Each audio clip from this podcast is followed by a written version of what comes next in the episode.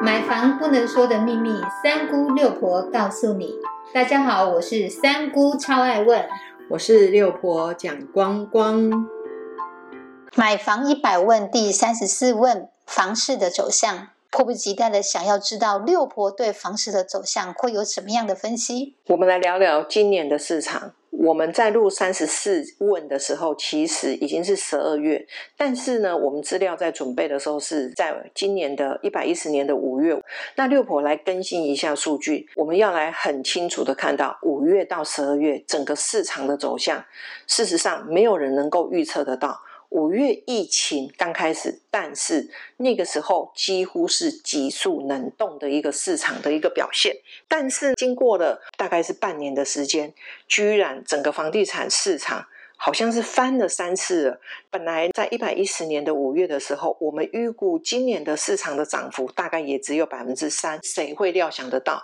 目前在高雄的涨幅已经高达了百分之十五，甚至现在只是一个起涨点，跟我们原先在五月预估的三趴。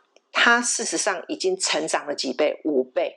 那这个代表刚性需求的人被逼出来，提早去买了房子。我们要来注意一点，在还没有台积电的一个话题性到我们南部来的时候，事实上我们本来就有很多的议题往南子桥头、冈山路主在延伸，所有的公共工程、科学园区，包括进驻到我们的桥头。包括进驻我们的入主，这个是我们可以还买得起的刚性需求的区域。现在。我们必须要再去了解整个台积电的议题，已经在十一月份确定之后，我们必须要去了解整个市场的走向，已经不是百分之十五的涨幅了。土地的交易呢，我们预估还会再上涨百分之十，甚至整个南子区，它居然是倍数的在成长。